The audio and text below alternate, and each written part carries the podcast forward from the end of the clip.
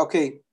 Essa semana a gente começou o segundo livro da Torá, o livro de Shemot, e eu queria então ver com vocês o último capítulo da grande novela de Yosef com os irmãos, porque realmente tem uma, um estudo maravilhoso que vai mostrar para gente o que significa liderança.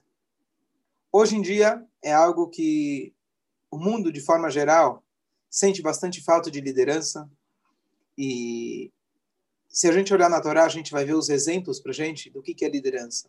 Logo no livro de Shemot, a gente vai ter o maior de todos os líderes, que é Moshe Rabbeinu. Mas, em Bereshit, a gente tem ainda alguns exemplos de liderança, começando por Yosef, que a gente tem estudado. E hoje a gente vai estudar a liderança de Yehudá. Yehudá... Bom dia, bom dia. Bom dia, bom dia. Obrigado. E o que eu queria analisar hoje é a gente fazer uma análise entre dois dos filhos de Yaakov. No total eram 12. A gente leu a história de Yosef, como ele era o vice-rei do Egito, e todos tiveram que vir e se prostrar para ele. Ele sustentou eles, ele tratou eles muito bem, ele perdoou eles, etc. Mas, posteriormente, ele não se tornou o rei de Israel. Nós temos como tradição que o reinado de Israel fixo é David, Melech Israel, Chai Vekayam. A dinastia de Davi, que teve a promessa divina de que deles serão os verdadeiros reis. Tivemos na história alguns outros reis, mas eles foram provisórios. O primeiro rei, Shaul, por exemplo, ele foi provisório. Rei da dinastia de Davi é chamado o verdadeiro rei.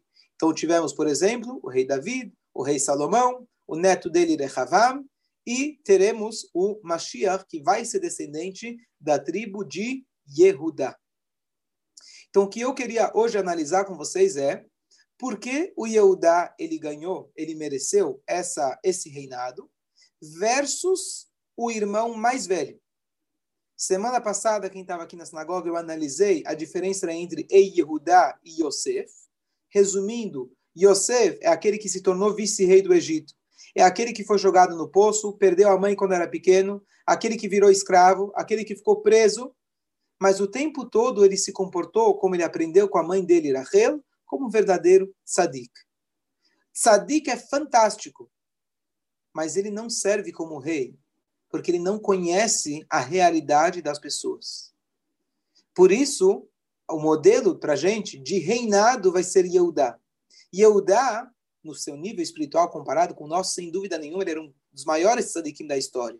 Mas a Torá relata para a gente alguns erros que ele fez, mas o verdadeiro líder é aquele que erra, mas ele reconhece os seus erros. Porque liderança é impossível você ser um líder sem você errar. Se você é um, um empregado numa, numa, numa, numa empresa, é só você chegar todo dia no horário, fazer o que te mandam, você não tem como errar. Agora, se você é a pessoa que tem que fazer as decisões da empresa, inevitavelmente, em algum momento você vai errar, mas faz parte. Liderança faz parte você errar, mas você tem que saber assumir o seu erro. O que eu queria hoje analisar com vocês é colocar, fazer um paralelo entre o primeiro filho, Reuven, e o quarto filho, Yehudá. O Reuven, ele na verdade, a gente sabe pela Torá que o filho primogênito, ele é, além de primogênito e ter direito a uma porção dupla na herança do pai, ele deveria ter sido também escolhido como o Levi, como o sacerdote. Ele ainda deveria levar para si o reinado, mas ele perdeu. Então vamos tentar entender por que ele perdeu e por que isso passou para o Yehudá. Na última paraxá do livro de Bereshit, a Torá conta para gente que Yaakov ele reuniu todos os seus doze filhos. Antes disso, ele já tinha chamado Yosef com seus dois filhos, os netos. E essa, na verdade, é, é o primeiro episódio na Torá que você vê que um pai ele reúne todos os seus filhos no seu leito de morte. Esse era um costume novo. O primeiro que fez isso foi o pai dele, foi Yitzhak, que ele escolheu um entre os dois filhos para ir caçar, para trazer para ele, para dar uma bênção para ele antes dele falecer. E aí deu problema, veio lá, problema não, veio Yaakov e pegou a brachá dele assim por diante. Então ele reúne todos os filhos. que, que a Torá conta para gente? Ele começa falando, Reuven, você é meu primeiro filho. Você foi muito rápido. Você foi impaciente. Você foi impetuoso. Logo vou falar sobre o que, que ele está se referindo. Depois ele fala, Shimon e Levi, vocês foram lá e destruíram uma cidade inteira. Quando chegou o quarto filho, Yehudá, ele pensou assim, bom, eu vim aqui porque meu pai me chamou. Eu achei que antes dele falecer, as minhas palavras, né? Ele ia me contar a senha do banco, ele ia falar, é, ia contar, contar para mim algumas dicas de como eu né, posso lidar com a vida, o que, que eu posso ganhar, o que, que eu posso fazer. E de repente agora ele está começando a puxar a orelha, ele deu um passo para trás. Porque o Yehudá também tinha um histórico de algumas, alguns erros que ele fez.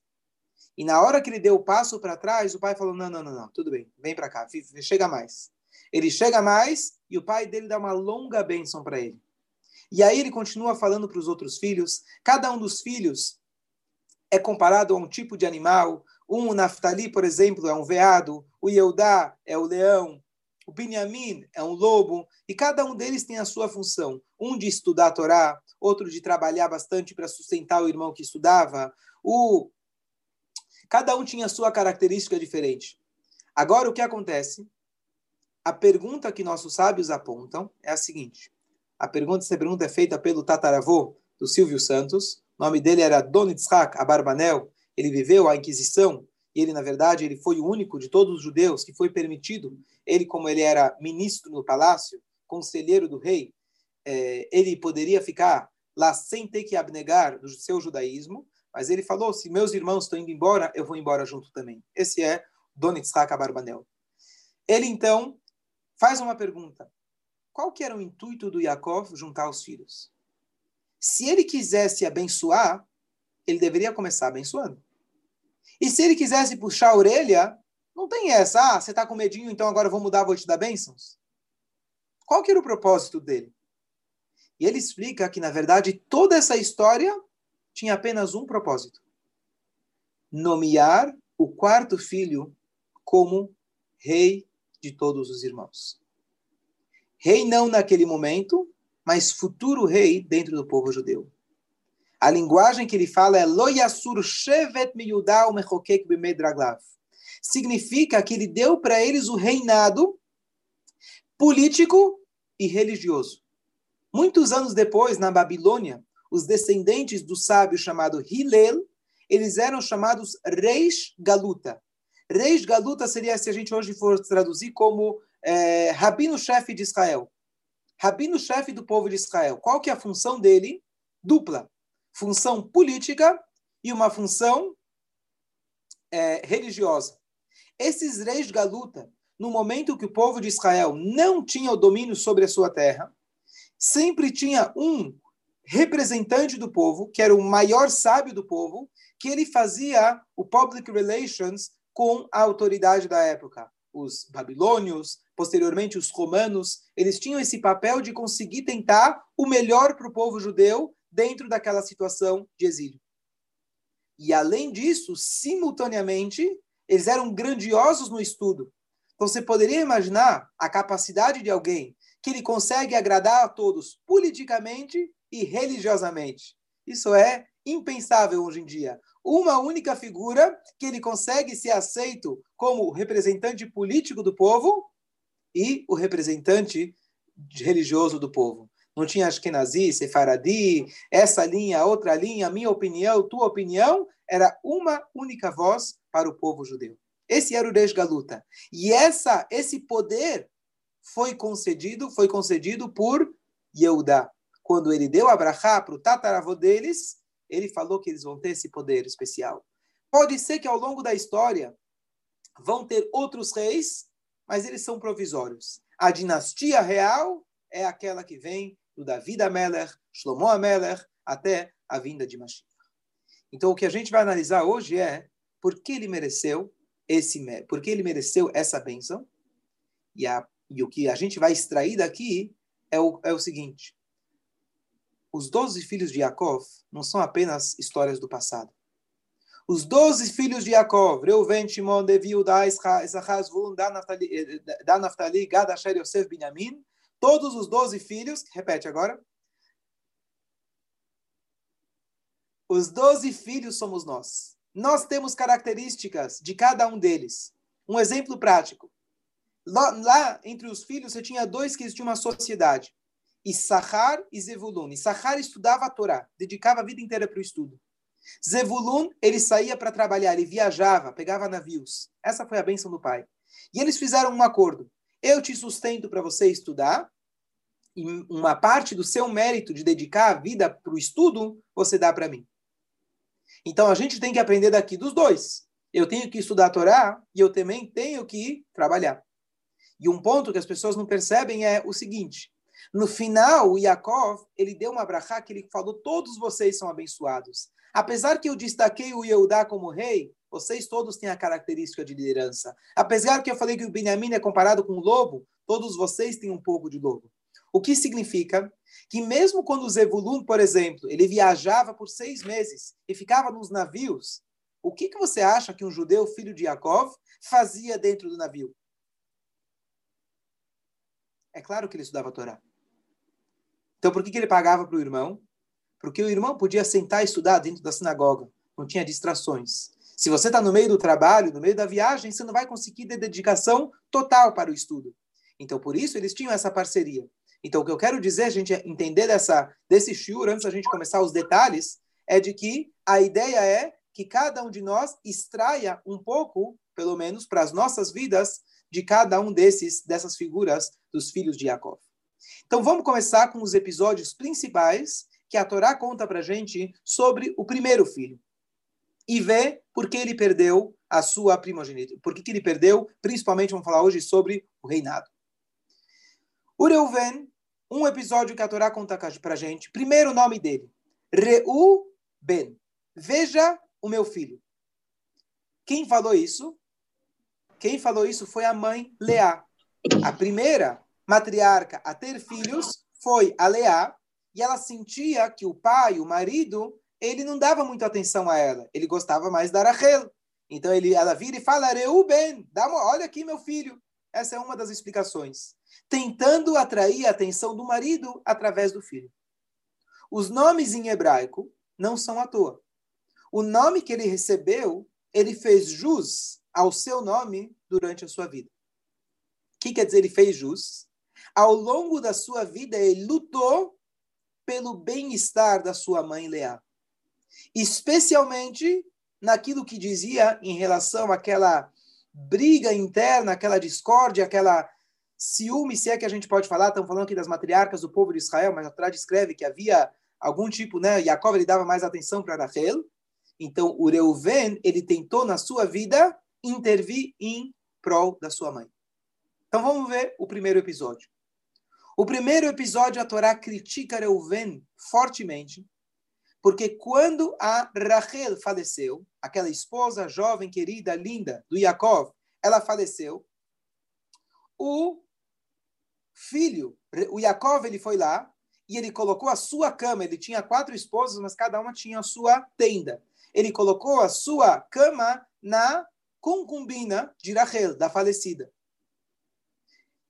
O Reuven, sem pedir permissão, ele pegou a cama do pai e ele falou assim: peraí, se para minha mãe é difícil, a Rachel, ela tinha essa competição com ela, imagina a concubina, a serva da Rachel. Você acha que é justo? Então ele foi lá e cobrou, entre aspas, a, a dignidade da sua mãe, e ele foi lá e pegou a cama do pai e colocou a, a, a cama que estava antes dele, que estava na tenda de Rachel, ele foi lá e colocou na tenda da mãe dele, que era a segunda matriarca, a Leá. E ela foi aqui que casou primeiro. E isso foi considerado um pecado muito grande, que mais de 40 anos, de, aqui estamos falando, acho que são 40, mais de 40 anos depois, o pai ele vai lá e lembra o filho, você foi impetuoso, você foi muito depressa, você tomou uma atitude sem consultar. E por isso você perdeu o seu reinado. Segundo episódio. A Torá conta pra gente que Reuven, ele, um belo dia, ele trouxe mandrágoras, jasmins, na linguagem da Torá. É, é, fugiu agora a palavra. É... Um tipo de flor, não? Não, não, sim, sim, estou tentando lembrar ali. É, é, Dudaim, a linguagem hebraica. Dudaim. Ele trouxe para a mãe flores. Para que, que ele trouxe essas flores? Ele sabia que a mãe sofria com aquela competição pela atenção do Yaakov. Então, um belo dia, ele foi até o campo, com muita sensibilidade, com muito carinho, ele foi lá e trouxe, trouxe essas plantas para a mãe, essas flores. Quando ele chegou lá, Arachel estava por perto. E Arachel viu aquelas mandrágoras, aquilo era um tipo de segular, aquilo trazia a fertilidade. Ele foi, ela foi lá e pediu para o Reuven, por favor, você pode me dar das flores? E aí a mulher, a mãe do Reuven, a Léa, falou, peraí, já não basta que você pegou meu marido, a atenção do meu marido, ainda você quer pegar de mim as mandrágoras que foram trazidas para mim, para me acalmar, a, justamente pela questão entre eu e você? E ela respondeu: tudo bem, então você fica com Yaakov essa noite. E aí ela engravidou, teve mais um filho. Mas olha que interessante. O Reuven, ele fez isso também pela segunda vez, tentando fazer jus do seu nome, Reuben. Veja, meu filho, lembre-se de mim. Leá está falando para Yaakov. Eu mereço dignidade. Então ele foi lá, ele foi lá, dignidade ela tinha, eu mereço mais atenção. Eu, ele foi lá e ele trouxe as flores para mãe. Terceiro episódio. Terceiro episódio de que a Torá conta para gente. A briga com Yosef. Yosef ele foi jogado no poço e chega o Reuven e o Reuven ele fala, desculpa, o, o, eles iam matar o irmão. Chega o Reuven e ele fala, por que a gente vai matar ele? Vamos colocar ele no poço. O que, que ele pensou? Eu sou o mais velho. Se acontecer alguma coisa com meu irmão menor, a culpa vai recair sobre mim. Então ele falou: bom, não vamos matar ele ativamente, vamos colocar ele no poço. A Torá nunca conta, quase nunca a Torá conta para gente as intenções de uma pessoa. A Torá conta o que aconteceu. A Torá normalmente não conta para gente qual era a intenção por trás de tal ato. Excepcionalmente, aqui a Torá fala para gente que o objetivo dele era que depois ele pudesse vir pegar o irmão e tirar ele do poço. Então aqui a gente vê um terceiro episódio que ele se colocou contra todos os irmãos, para quê? Para tentar salvar aquele filho. Então, de novo, a gente vê uma atitude muito bonita da parte dele. Depois disso, porque ele não está. Depois ele chega, ele vê que o Yosef tinha sido vendido, desapareceu do poço. Ele ficou desesperado. Peraí, eu coloquei ele no poço para depois vir tentar salvar ele. E agora ele chegou e ele viu que o irmão não estava mais lá. Por que, que ele viu que o irmão não estava? Porque ele não participou da venda. Como a gente sabe disso? A Torá fala que os irmãos, depois que eles colocaram o, o, o, o depois que eles vend, depois que eles colocaram o irmão no poço, eles sentaram para comer. E o Rouven não estava lá. Então a Torá, os sábios apontam que eles sentaram para comer, mas o Rouven não sentou para comer. Porque ainda ele estava se arrependendo pelo primeiro pecado que ele fez de ter interferido na vida pessoal, na vida particular do pai dele. Então, na hora que eles foram comer, ele foi jejuar. Ele pegou um saco, cinzas e colocou na cabeça. Ele foi chorar para Deus por aquele pecado que ele fez. Então, dessas três, quatro episódios que a gente falou, Reuven não tinha nada de malvado, Deus o livre. Era uma pessoa extremamente sensível. Uma pessoa que estava lutando pelo bem-estar da mãe. Ele lutou pelo bem-estar do irmão dentro das possibilidades. E ele o tempo todo ficou se arrependendo por aquilo que ele fez. Último episódio de Reuven, e aí a gente vai contrapor isso com Yehudá. O, os filhos tinham ido para o Egito, se curvaram para o Yosef, precisavam comprar comida, e o Yosef ele falou, vocês só voltam para cá se trouxerem o caçula, o Binyamin. O pai não queria mandar o caçula. Já chega, já perdi o Yosef, já perdi o Shimon que estava preso no Egito. Chega o Reuven e ele fala para o pai: Pai, se eu não trouxer para você de volta o Benjamim, Shnei Banai Tamito, meus dois filhos têm que morrer. Ou seja, ele colocou como garantia os seus próprios dois filhos. Ou seja, ele estava tão convicto, tão dedicado à causa, que o que há de mais precioso para um pai, que é os seus filhos, ele colocou em, em, em risco para poder fazer com que os irmãos possam ter comida para que o pai pudesse liberar aquele irmão pequeno. Então, a pergunta de tudo que a gente vai resumir é: por que o Reuven ele perdeu? Tudo bem que ele foi impetuoso, ele foi lá e entrou na vida do pai, mas ele fez chuvá. A Torá não aceita chuvá. Ele fez tudo o que ele podia para poder ajudar a mãe dele, para poder ajudar o irmão dele, para poder depois salvar a fome de todos os irmãos. Será que foi tão grave o que ele fez? Para ele perder a primogenitura, para ele perder principalmente a, o reinado? E agora a pergunta vai ficar bem mais forte se a gente comparar isso com as atitudes daquele que o Yaakov ele escolheu. E olha que interessante. O Abarbanel, que eu comentei antes, ele falou que toda aquela reunião era para apontar o Yehudá como o rei. Por isso, os primeiros três, o pai, ele admoesta. Por quê? Porque se Reuven ele perdeu, quem deveria ganhar era o próximo da fila. Se Shimon ele perdeu, quem deveria se tornar o rei era o próximo da fila, era Levi.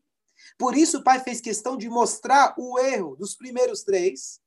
E depois chegou no quarto, ele falou: bom, agora os menores não precisam justificar tanto porque eles não se tornaram os reis. E aí a gente entende como que funcionou aquela brachá. Se todo o intuito era coroar o Yehudá como rei, então os primeiros três ele precisava justificar por que, que eles não eram reis. Depois do Yehudá, ele deu abrahá para cada um, aquele que abrahá que cada um merecia, falando qual que seria a função futura de cada um deles. Então a pergunta é, será que Yaakov não está fazendo diferença entre os filhos? Então, dois pontos. Ponto número um. O que o Yaakov ele fez com Yosef? Lá no começo, que ele deu para ele a túnica. E ele mostrava que ele gostava mais do Yosef. A gente não está aqui para julgar Yaakov, estamos falando do, do, nosso maior patriarca, mas a Allahá, a lei judaica, diz para a gente que nós não podemos fazer aquilo que Yaakov fez, justamente vendo as consequências. Você dá, herdar para um mais do que o outro, para um você compra o apartamento e o carro, para o outro você não dá nada, isso é uma coisa muito grave. Ah, os pais têm que tomar todo o cuidado do mundo para não é, é, é, é dar é, dar mais coisas para um do que para o outro. Agora, famosa história que uma vez chegou uma mulher para o Rebbe e ela veio se queixar que um dos filhos não estava vivendo de acordo com os valores que ela tinha ensinado, de Torah, Mitzvot. E ela fala para o Rebbe, Rebbe, eu tive cinco filhos e eu dei a mesma educação para todos. O Rebbe falou, aí está o erro.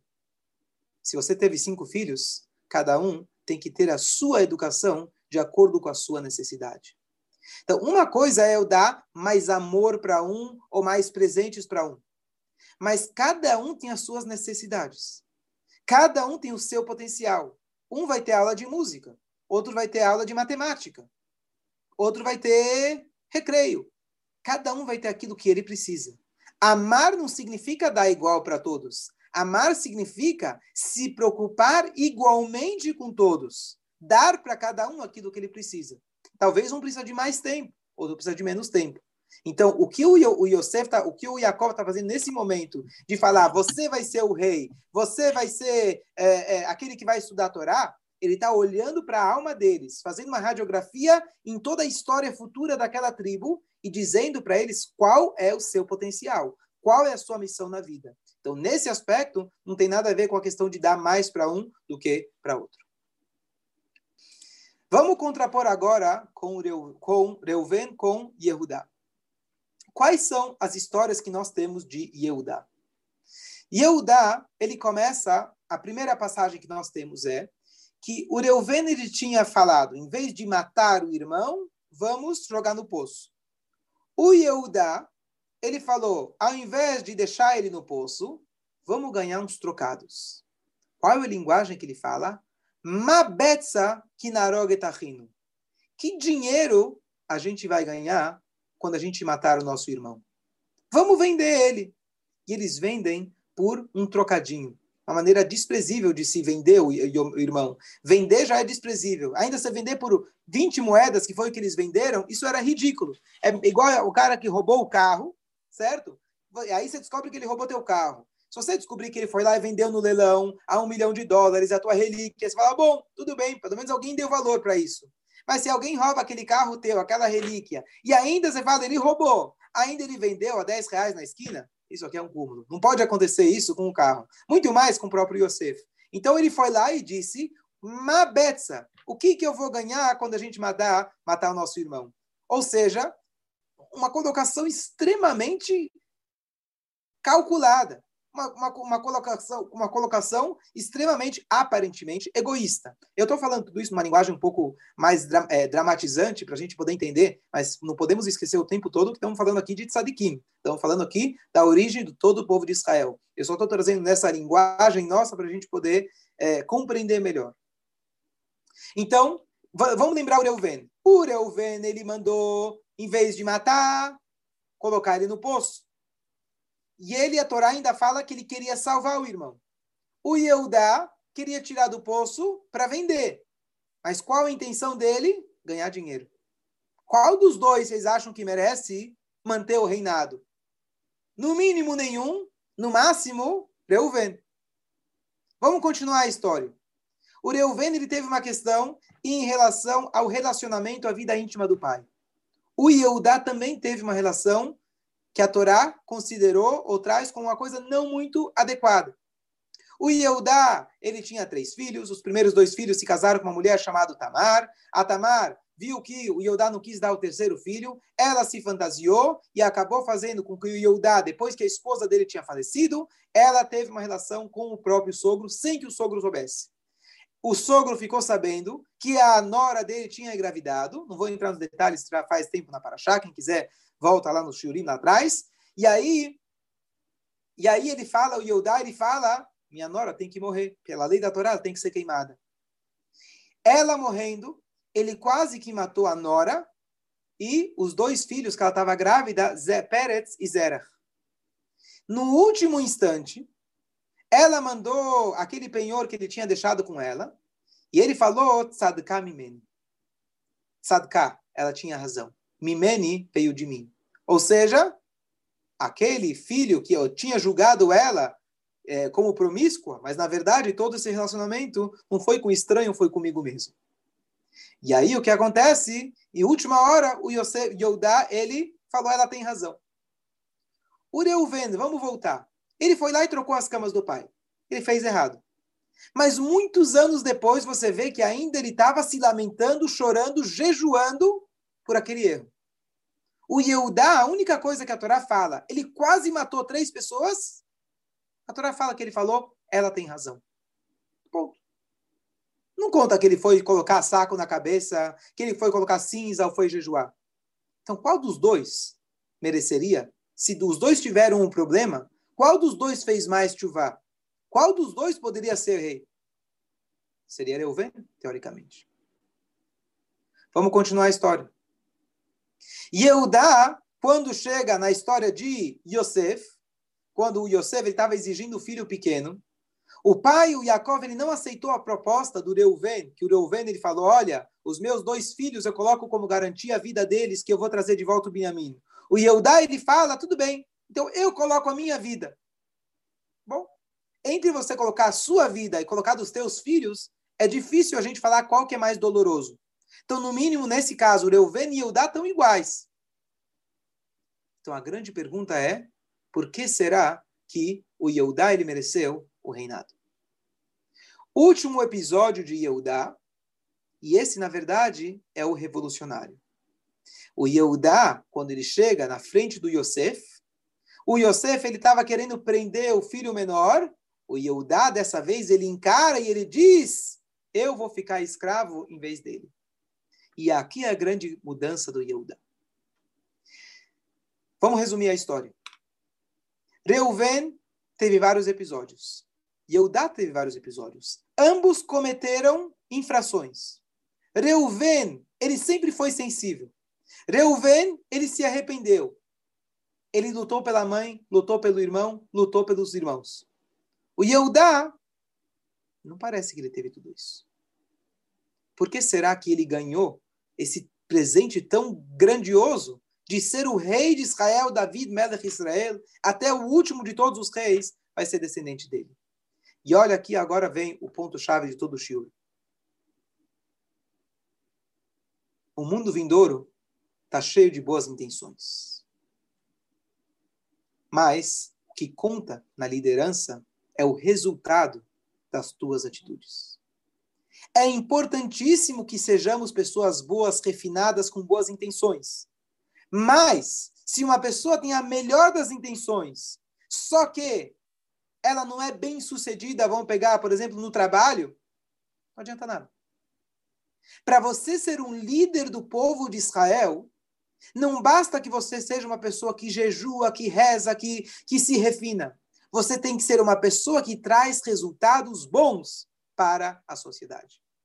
Então vamos rever toda a história. Reuven, ele entrou na vida particular do pai, tentando defender a mãe dele.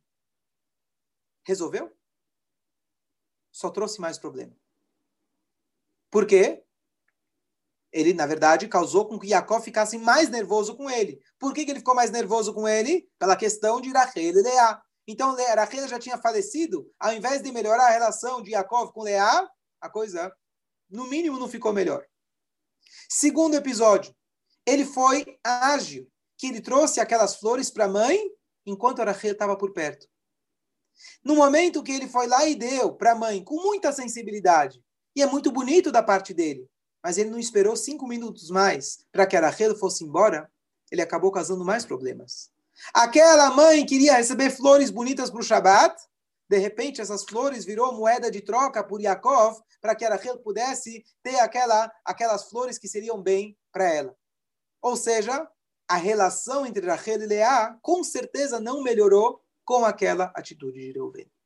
E agora vem o, o ponto dos pontos. Duas coisas. Reuven, ele falou, vamos jogar o meu irmão no poço. Pergunto a vocês, entre matar ele e jogar ele num poço de cobras e escorpiões, você ajudou? Foi muito nobre da sua parte. Foi muito bom.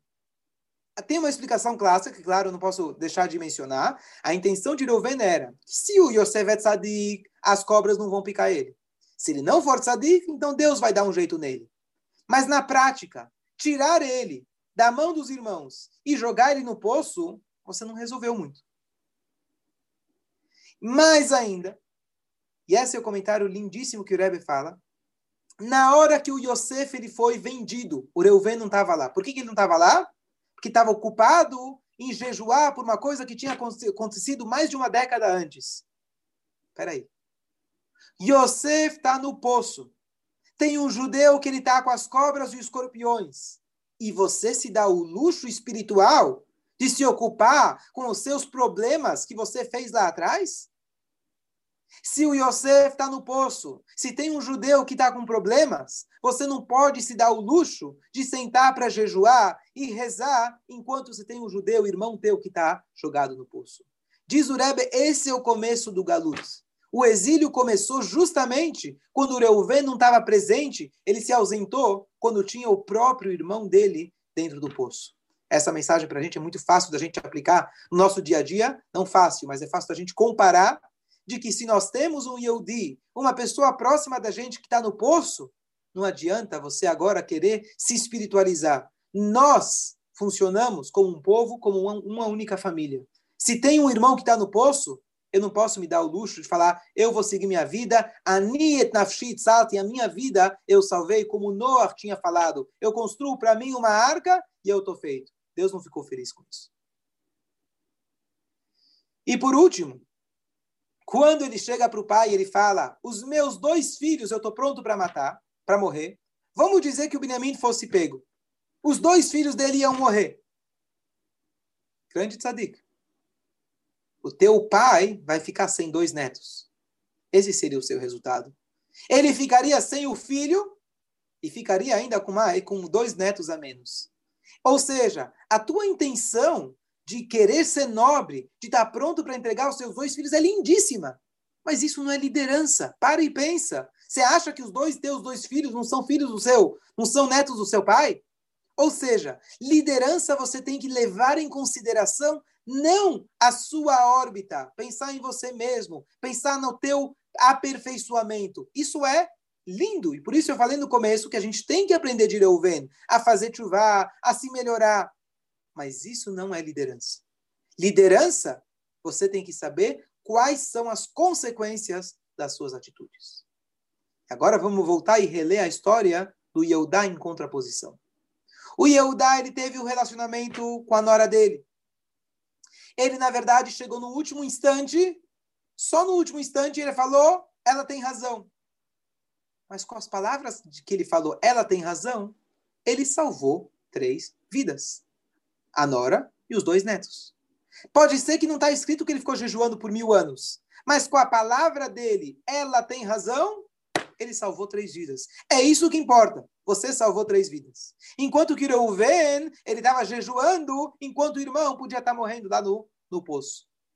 Vamos continuar a história. O que mais aconteceu com Yehudá? O Yehudá, ele teve a história. O Yehudá, ele chega para o pai, ele fala para o pai, ah, desculpa. Ele chega antes para os irmãos, ele fala, vamos tirar o Yosef do poço e vender ele. Foi essa atitude que, por mais, com certeza não foi ela tão egoísta como eu tinha dramatizado antes. Estamos falando aqui do Yehudá. Ele talvez tinha boas intenções de querer salvar o irmão. Mas mesmo assim, vamos colocar isso no extremo. Vamos dizer que ele tinha a intenção de ganhar dinheiro, 20 moedas de prata, às custas do irmão.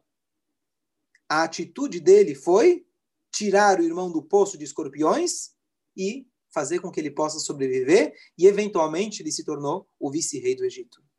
A atitude, o resultado daquilo que ele fez, mesmo que a gente diga que foi com a pior das intenções, que eu não acho que era, mas mesmo que fosse, o resultado foi positivo. Depois chega a época da fome. O pai não está querendo mandar o Benjamim. Ele fala, diferente do outro que diz, eu vou dar a vida dos meus dois filhos. Ele fala, eu pecarei, eu, pecarei para o meu pai toda a minha vida. Ou seja, ele falou: eu assumo, eu vou fazer de tudo possível, e assim ele fez. Quando ele chegou na frente do Yosef, ele falou: eu vou ficar em vez dele. Ele demonstrou que realmente eu errei. Realmente eu tive erros na minha vida. Mas o Yehudá, ele também fez jus do nome dele.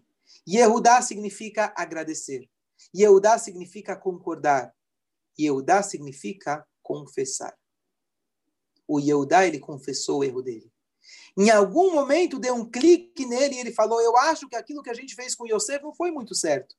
Ao ponto que quando chegou lá no final, na, lá na frente, com o outro filho de Rachel, que era Benjamin, ele falou: Essa história não pode se repetir. E foi ele que conseguiu quebrar toda aquela história da novela do Yosef, que na hora que ele mostrou essa coragem, o Yosef ele falou: Eu sou Yosef, acabou a história, vocês merecem, estão perdoados e assim por diante. Então aqui a gente vê a diferença entre Yehudá e Reuven. Yehudá, ele é rei porque o resultado das suas atitudes é essencial.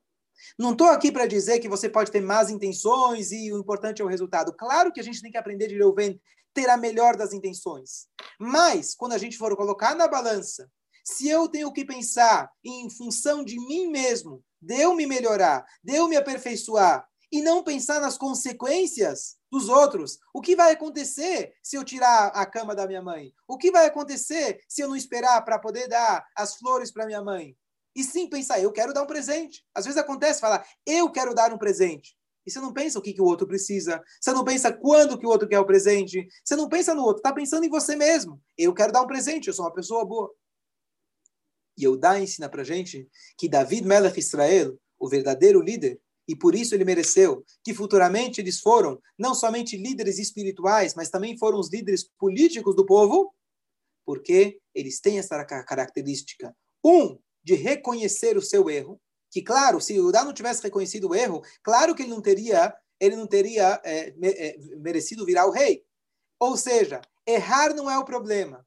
O problema é quando você não reconhece o seu erro, e número dois, todas as atitudes dele tiveram os resultados para os outros extremamente positivos. Então, o que conta, na verdade, são as nossas atitudes em relação ao resultado delas. Claro, não estamos ignorando. Temos que focar na Kavaná, ser pessoas melhores, aprender do Reuven, a sensibilidade que ele teve. Ele era um grande tzadik. Mas liderança, a gente aprende de Yehuda. Aqui a gente conclui.